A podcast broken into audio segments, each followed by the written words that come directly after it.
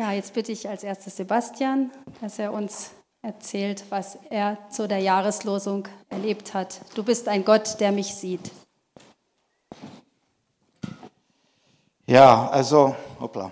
Micha hat mich gefragt, ob ich ein persönliches Erlebnis zur, Zahl, äh, zur Jahreslosung erzählen möchte. Und äh, ich erzähle euch, wie es für mich war, als Jesus mich gesehen hat, angeschaut hat und was sich daraus entwickelt hat. Also es war im Gottesdienst Anfang 2004. Ähm, da war das während eines Liedes so, ähm, als ob Jesus mich äh, anschauen würde.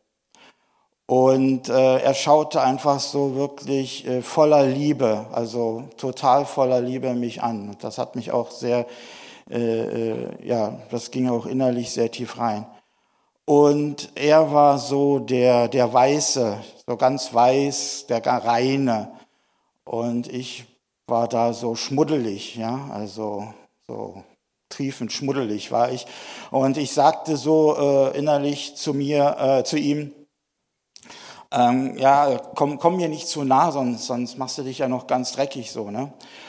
Und ähm, er sagte da nichts, sondern seine, sein, sein Blick, äh, er schaute mich da halt so an, sein Blick traf mich nochmal und das war so, so, so voller Liebe, das, das ging so, so tief herein und ich war so, so sehr gerührt, ich war so den, ja, ich, ich hatte so einen Drang, ich musste irgendwie so weinen, aber da sagte ich so zu mir, also du bist ja ein gestandener Familienvater, ja, bist im Gottesdienst und sitzt hier da mank deiner Familie, da kannst du jetzt nicht hier irgendwie anfangen, da rumzuschluchzen.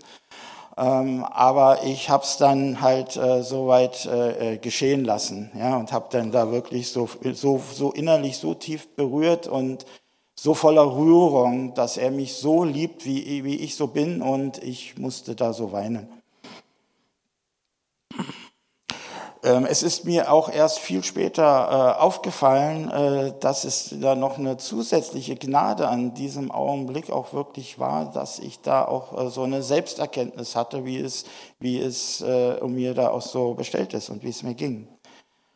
Ähm, es, das ist so der, der, der Anfang das interpretiere ich so, das ist so der Anfang ähm, der, der, der Neugeburt, das war so die, die, erste, die erste Geburtswehe.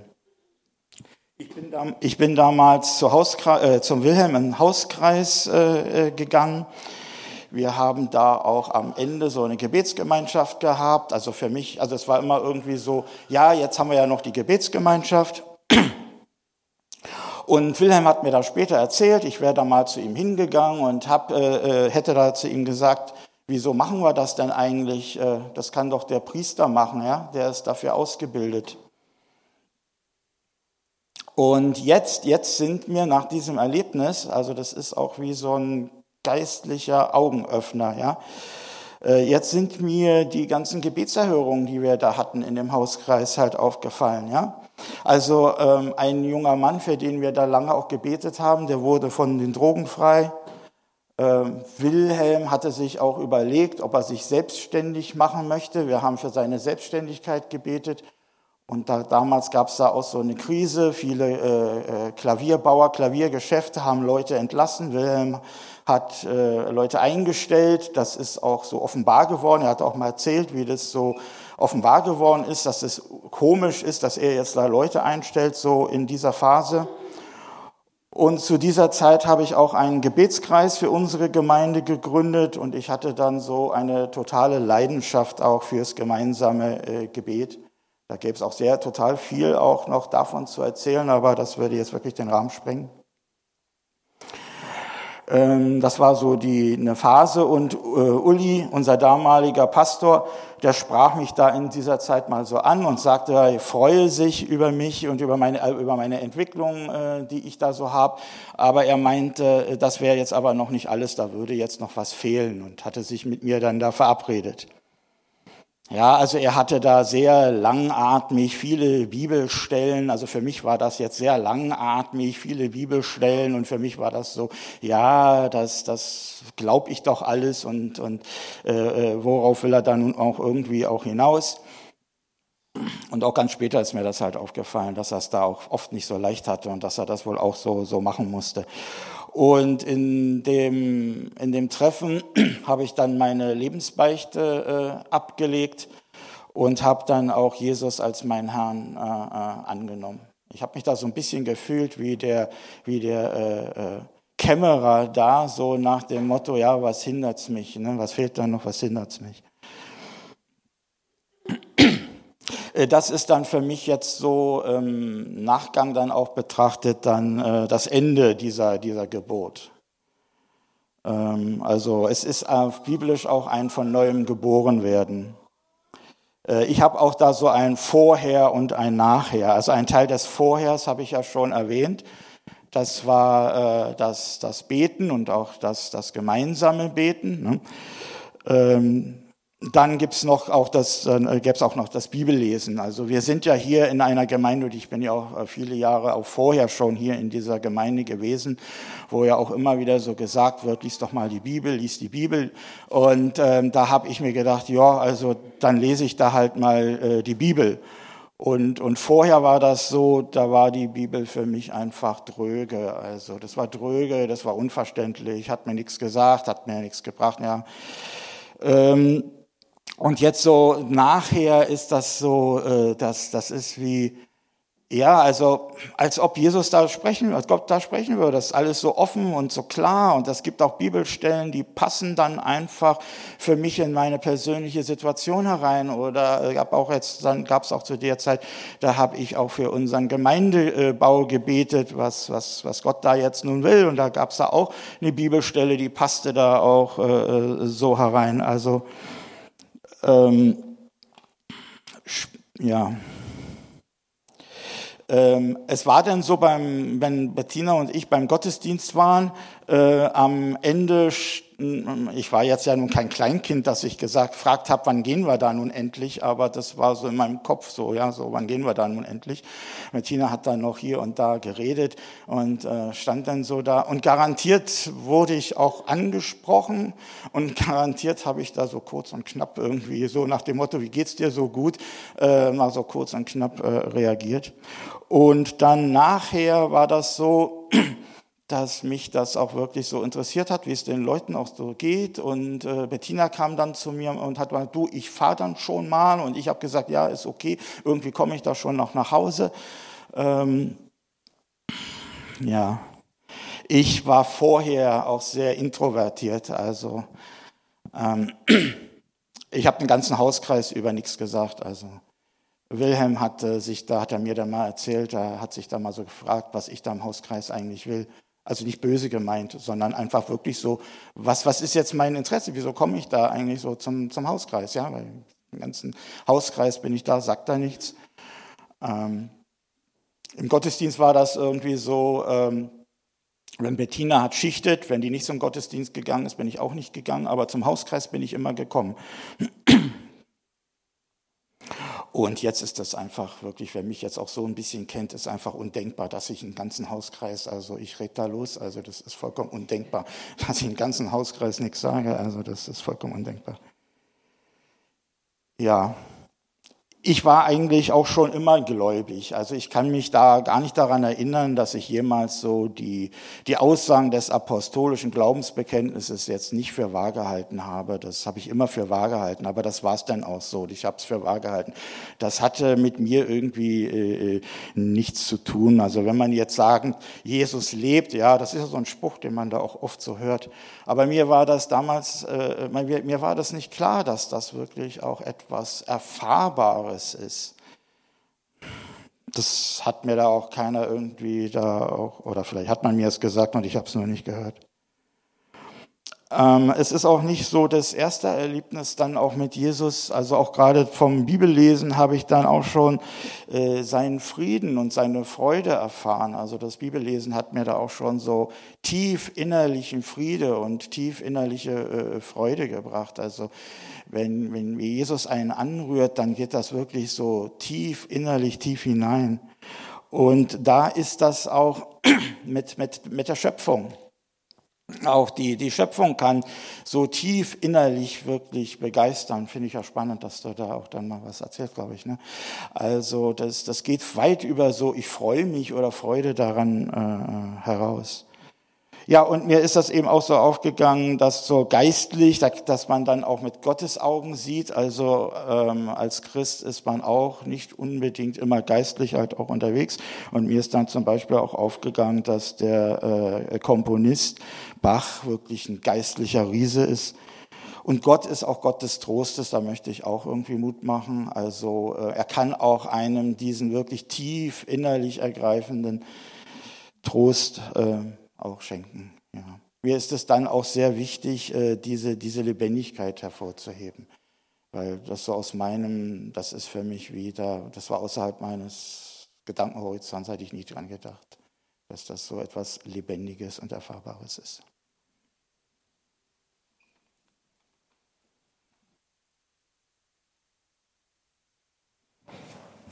Ich brauche. Ist aus? Brauche nicht.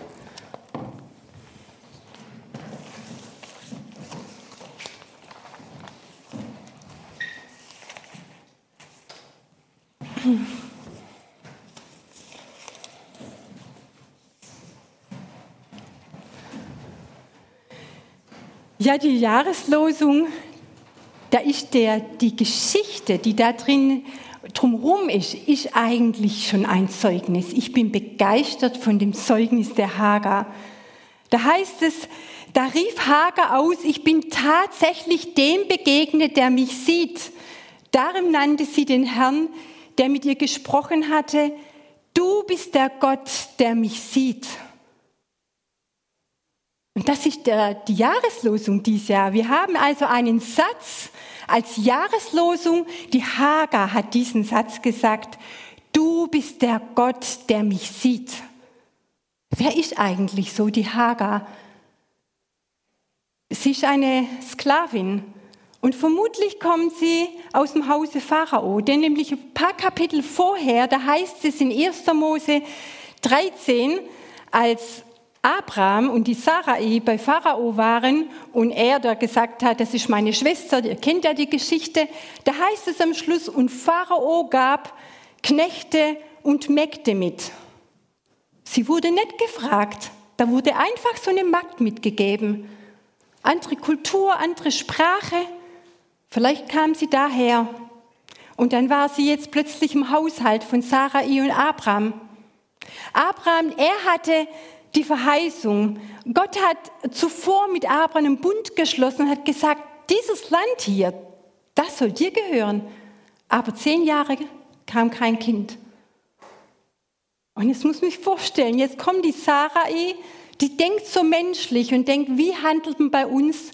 Damals war das so üblich, dann sagt man einfach, ich habe eine Magd und sie soll ein Kind für mich auf die Welt bringen. Wieder wurde die Hagar nicht gefragt. Und Sarai sagt zu ihrem Mann Abraham, hier, hier kannst du meine Magd haben, die Hagar. Und Abraham, er hörte auf die Stimme Saras, Sarais, nicht auf Gottes Stimme. Er hat auf die menschliche Stimme gehört, so wie sie auch menschlich eine Lösung suchte. Und dann wurde die Hagar schwanger. Irgendwie war sie vielleicht sehr glücklich. Und jetzt gab es Spannung in dem Haushalt. Ich kann mir das so gerade vorstellen. Ich meine, das war ja für die Sarah nicht witzig, kein Kind zu bekommen. Das war dort so ein Schmerz. Und jetzt sucht sie die Lösung mit der Magd. Und jetzt ist die Magd glücklich und wahrscheinlich war Abraham auch ein bisschen netter zu ihr, weil schließlich bekommt sie jetzt das Kind, auf das man schon so lange gewartet hat. Und jetzt gibt es Stress und die Sarah, ich gehe zu Abraham und sagt, hier, das Theater, jetzt erhebt sich die über mich. Ja, dann musste Abraham, Abraham das lösen und sagte, Sie soll sich dir unterordnen. Du herrschst über sie, Sarai, sei nett zu ihr. Und sie herrschte über sie. Eine verletzte Frau, die Sarai. Und, und jetzt noch das auszuhalten mit der Magd und überhaupt. Und dann war es der Hagar zu viel. Es war ja alles zu viel.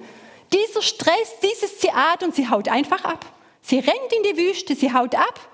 Sie rennt so lang, so machen wir oft in unserem Leben, bis wir nicht mehr können. Da sind wir einfach fertig, wir können nicht mehr. Und dann steht sie im Brunnen und dann ändert sich was.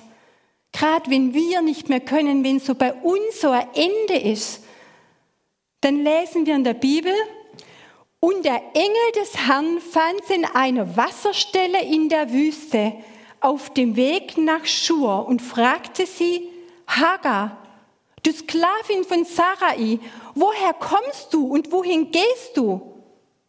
Ich bin auf der Flucht vor meiner Herrin Sarai, antwortete sie. Jetzt greift Gott ein. Er hat schon immer alles gesehen, aber jetzt ist er da. Jetzt plötzlich von einer Sekunde auf der andere erlebt die Sarah, da spricht jemand mit ihr und er weiß, okay, sie ist die Magd, Sarah ist, er weiß, sie heißt Hagar. Da ist jemand, der mich sieht, der mich kennt. Er ging ihr hinterher, er stellt Fragen und hinterfragt, sie ist eigentlich aussichtslos. Sie ohne Mann, allein in der Wüste, schwanger. Und dann jetzt ist Gott da. Da, wo Gott auftaucht, ändert sich immer alles. Da kommt plötzlich Hoffnung, Liebe, Zuversicht, Möglichkeiten, Auswege in Umstände. Die Umstände sind die gleichen, aber plötzlich gibt es da so einen Blick, so ein ganz neuer Blick. Und sie bekommt eine Verheißung. Sie bekommt gesagt, dass sie einen Sohn bekommt. Und er soll Ismael heißen. Bei Ismael heißt der Schluss El. Da steckt Gott drin. Und das heißt, Gott hört. Und dann heißt es weiter in der Bibel, Ismael heißt, Gott hört, denn der Herr hat gehört, wie du gelitten hast. Es ist so schön, es die Bibel zu lesen. Die Bibel ist so ehrlich. Gott sieht, hier ist eine Magd und sie leidet unter den Umständen, ja, unter den Umständen manchmal auch der frommen Leute die eigentlich mit Gott unterwegs sind und dann machen wir doch Mist und andere leiden drunter. Die Hagaler, sie leidet unter dem. Und Gott sieht, Gott sieht alles Unrecht. Er macht nicht einfach Schwamm drüber. Und jetzt ruft die Hagar aus, ich bin tatsächlich dem begegnet, der mich sieht. Darum nannte sie den Herrn, der mit ihr gesprochen hatte, du bist der Gott, der mich sieht. Der Brunnen an dieser Stelle erhielt den Namen Brunnen des Lebendigen, der mich sieht. Aber sie sagt, darum nannte sie den Herrn. Sie spürte, es ist nicht nur ein Engel, es ist der Herr, der mit ihr spricht, der mit ihr gesprochen hatte. Du bist der Gott, der mich sieht. Wir haben einen Gott, wir haben einen Vater im Himmel, der uns sieht der Engel, der schickte sie wieder zurück in die alten Verhältnisse und sagte, geh zurück und ordne dich Sarai unter. Umstände sind die gleichen, aber es hat sich so viel verändert in ihrem Leben. Jetzt weiß sie, da ist ein Gott, der mich sieht. Ich weiß, ich bekomme einen Sohn und da ist eine Verheißung. Ja, es wird ein wilder Sohn, wurde ihr auch gesagt. Und wir wissen ja, das Leben von der Hagar ging auch ganz turbulent weiter. Aber sie wusste, ich bin dem begegnet, der mich sieht. Ich habe das im Sommer auch so erlebt. Ich hatte da mit einer Person, irgendwie konnte man Dinge nicht erklären. Und ich habe zu dieser Person gesagt, schreib mir einfach eine E-Mail. Fass mal zusammen, wie du das siehst. Und ich bekam eine sehr lange Mail. Und ich lese die so durch und denke, schön, dass die Person es mir geschrieben hat. Schau, es ist richtig lieb und, und trotzdem, es hat mich Angriffe, es hat, ist das wirklich so, kann ich das so nehmen, wie, wie ah, es, es war ziemliches Chaos in meinem Kopf. Und ich wusste nicht, wie ich das lösen soll. Und abends, ich sitze auf der Couch und ich, ich kam runter und ich kam einfach zur Ruhe und ich stellte mir so vor, Jesus sitzt jetzt neben mir und er legt den Arm um mich. Und jetzt konnte ich ihm diese E-Mail vorlesen. Und von einer Sekunde auf die andere wusste ich, was E-Mail bedeutet. Konnte ich die Sache sehen. Ich konnte einfach wissen, wie Gott es sieht. Es ging mir wie Hagar. Wenn Gott reinkommt, dann ändert sich alles. Kein Seelsorge hätte mir das Komplizierte erklären können. Und Gott zeigte mir, Beate, du hast falsche Sätze auf deinem Herz stehen von dieser Person und zeigte mir, wie er über die Person denkt. Und ich konnte auf meinem Herz neue Sätze draufschreiben über die Person. Gott macht einen Prozess mit uns. Er sieht, er kommt rein. Im neuen Bund setzen wir unseren Glauben auf das, was Jesus getan hat. Wir haben es leichter wie Hagar. Wir können auf das setzen, was Jesus getan hat. Der Vater sieht uns durch das vollbrachte Werk am Kreuz.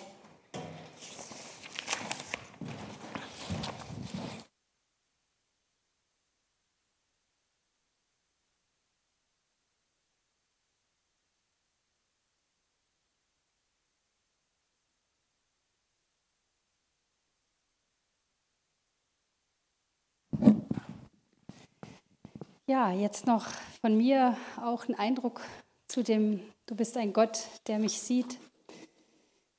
Ich habe jetzt gerade, mein Steckenpferd ist ja Biblodrama, das ist eigentlich so eine ähm, kreative Art, mit der Bibel umzugehen, das ist eigentlich eine kreative Art von Bibelarbeit.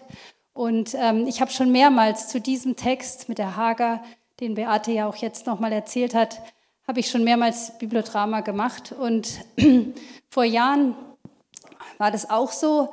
Da hat dann der, der also die, die es angeleitet hat, ges, äh, hat gesagt, jetzt geht ihr mal zu zweit zusammen und ihr stellt euch die Frage, die der Engel euch äh, Hagar fragt. Oder beziehungsweise ihr nennt euch erst mit Namen. Das ist eigentlich fast das Wichtigste. Er sagt ja Hagar, du magst Sarais, spricht er sie ja an. Er kennt sie, er kennt sie mit Namen. Das ist also Wahnsinn, auch in dieser damaligen Zeit. Es war nur eine Sklavin, die war eigentlich so gut wie nichts. Ähm, sie war kein Mitglied von dem verheißenen Volk. Sie war, sie war kein Sohn, kein Verwandter von Abraham. Sie, sie war eigentlich, ja, eigentlich so gut wie gar nichts und wurde auch nicht gesehen und auch nicht als Mensch, denke ich, so wie wir Menschen wahrnehmen, wahrgenommen. Und Gott spricht sie an mit ihrem Namen. Und das ist schon mal unvorstellbar. Also anders, als wir uns das vielleicht jetzt hier so denken können. Und das hat mich damals sehr ergriffen, also dass auch Gott meinen Namen kennt. Und wir haben uns dann eben, wie gesagt, zu zweit zusammengetan. Und dann haben wir, ähm, hat die eine den anderen oder umge, also wir haben uns auch abgewechselt gefragt, also Bettina, woher kommst du? Und dann habe ich die andere, die mit mir war, habe ich gefragt, weiß jetzt nicht mehr den Namen, weiß ich ehrlich nicht mehr, aber Woher kommst du? Und natürlich kann man dieses Woher kommst du, kann man sagen, ja, ich komme aus Sindelfingen, Bramstraße 4, da wohne ich. Aber es ist natürlich viel mehr. Es ist eine Frage, die kann man in mehreren Tiefen und Schichten beantworten. Man kann erstmal sagen, ja, wie gesagt, die, die, den Ort nennen, wo man wohnt.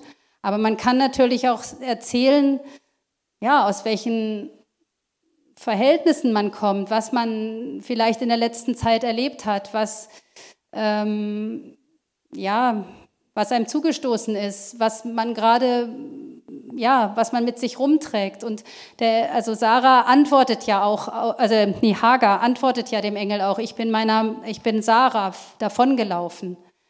Ähm, und sie antwortet nicht auf die Frage, wohin gehst du? Weil das fragt der Engel ja auch. Aber wir haben uns das dann so untereinander gefragt.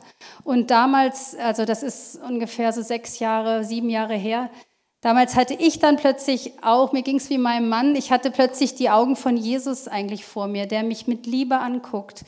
Jemand, der einen wirklich anguckt und der wissen will, wie geht's dir? Wo kommst du her?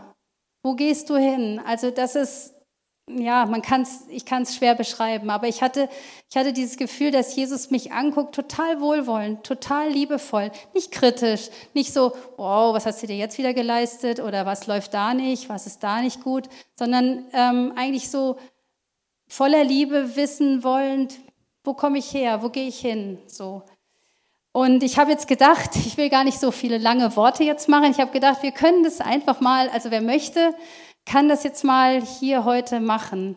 Ihr geht einfach zu zweit zusammen, euren, der neben euch sitzt, euren Nachbarn, äh, Stuhlnachbarn, dass ihr zu zweit zusammengeht, vielleicht euch, falls ihr eure Namen nicht wisst, einfach den Namen vom anderen sagt und dass ihr euch das einfach mal fragt. Ich dachte auch nur so fünf Minuten. Ähm, ich würde dann danach abschließen mit einem Gebet, dass ihr euch einfach fragt, ähm, Christa, das ist meine Mutter, woher kommst du? Und sie fragt mich dann, Bettina, woher kommst du? Und dann geben wir eine Antwort. Es muss jetzt nichts tiefschürfendes sein, wie es euch ums Herz ist, aber dass ihr euch gegenseitig anschaut und diese Fragen stellt. Woher kommst du? Wohin gehst du? Und euch mit Namen nennt.